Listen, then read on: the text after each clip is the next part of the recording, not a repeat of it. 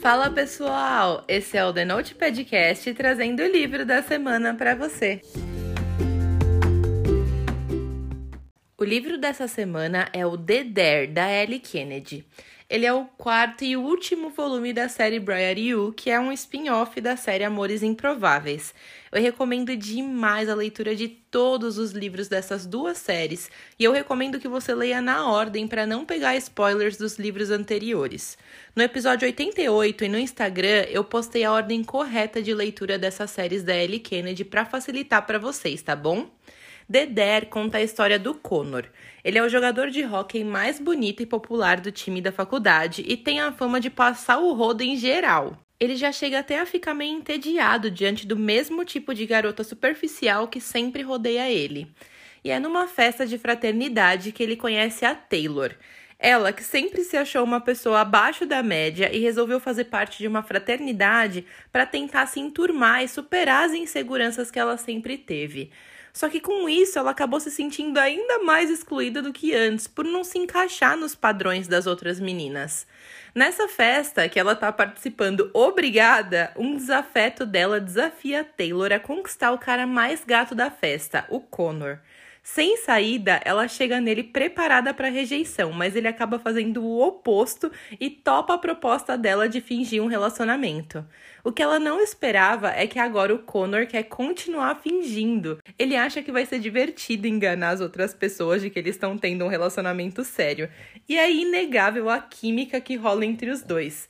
O problema é que quanto mais tempo esse jogo durar, maior é a chance de essa mentira se misturar com a realidade e acabar explodindo na cara dos dois.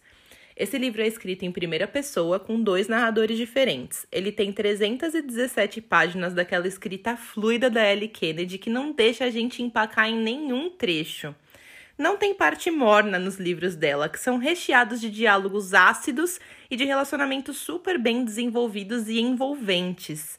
Eu amei muito essa versão Briar Yu de clichê de amor por contrato. Eu particularmente amo esse tipo de clichê. E esse daqui foi uma leitura maravilhosa. Os personagens são sensacionais e, como em todos os outros livros da Ellie, a gente se vê super envolvido na leitura, sem vontade de largar. É realmente um daqueles livros que você lê em uma sentada, sabe?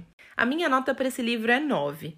Até quase o final, ele estava se encaminhando para o posto de primeiro lugar da série Briar You para mim, mas eu fiquei um pouco irritada com algumas atitudes do casal em momentos de crise. De jeito nenhum isso tira o brilho desse livro, que foi extremamente envolvente e apaixonante e com personagens inesquecíveis, sabe? Nesse livro aqui, a mocinha é a mais real de toda a série, daquelas que são capazes de gerar identificação e que também têm inseguranças reais, sabe? Foi muito legal conhecer essa personagem.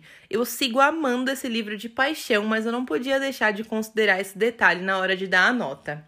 Eu recomendo demais a leitura desse livro de toda a série Briar Yu e Amores Improváveis, principalmente para quando você estiver precisando de uma leitura mais leve e descontraída, ou até mesmo para sair de uma ressaca literária.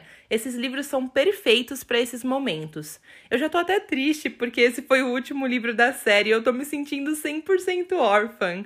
Agora a vida se tornou uma eterna espera pelo próximo lançamento da Ellie Kennedy. esse livro tem cenas hot, então a classificação indicativa é para maiores de 18 anos, tá? Eu li esse livro na versão física e eu paguei R$ 33,27 na Amazon. Sempre tem promo dele, vale a pena ficar de olho. Agora vem a parte com spoiler. E se você não quiser saber os detalhes específicos do livro, é melhor a gente dar tchau por aqui. Depois que você lê, me conta o que você achou.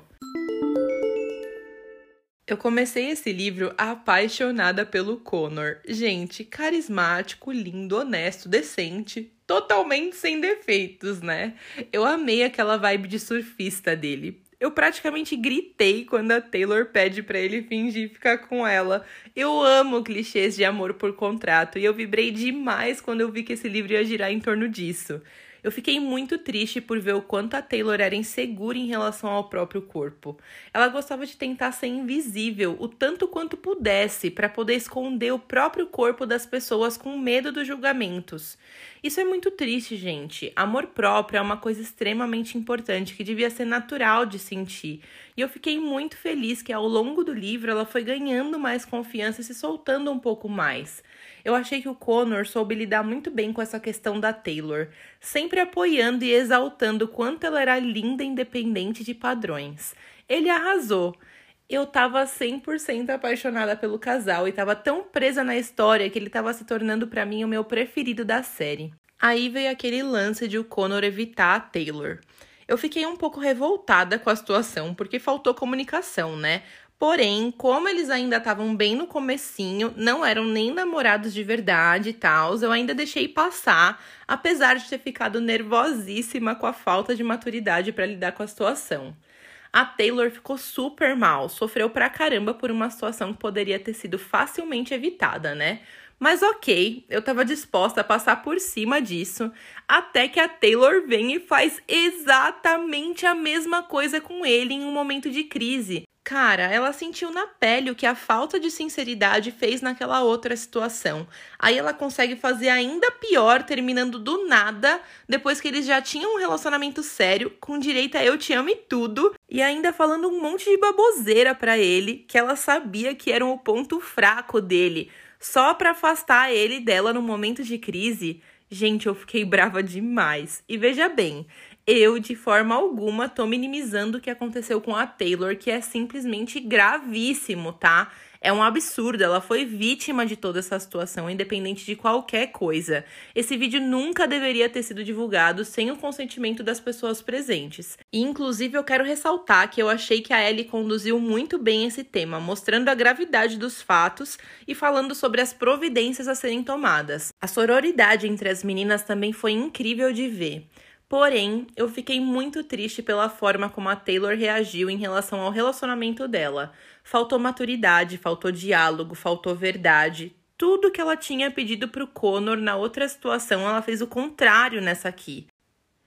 Eu acho que isso me irritou tanto, porque na minha vida pessoal, eu acho que todo e qualquer tipo de problema pode ser resolvido na base da conversa, sabe? Jogando limpo, sem apontar dedo e tal, só no intuito de conversar e encontrar soluções para os problemas, sabe?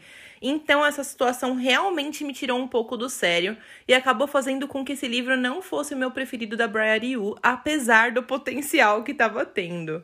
Outra coisa que me deixou um pouco irritada foi a reação da Taylor em relação à mãe ter um namorado. Tipo, se ela tivesse uns 10 anos, eu entenderia rolar uns ciúmes e tals.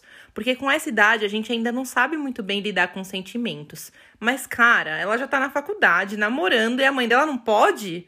Meu Deus, que egoísmo, cara! Faltou um pouco de maturidade aqui também. Enfim, eu amei o desfecho. Eu fiquei mega feliz por o Connor ter conseguido se acertar com a família.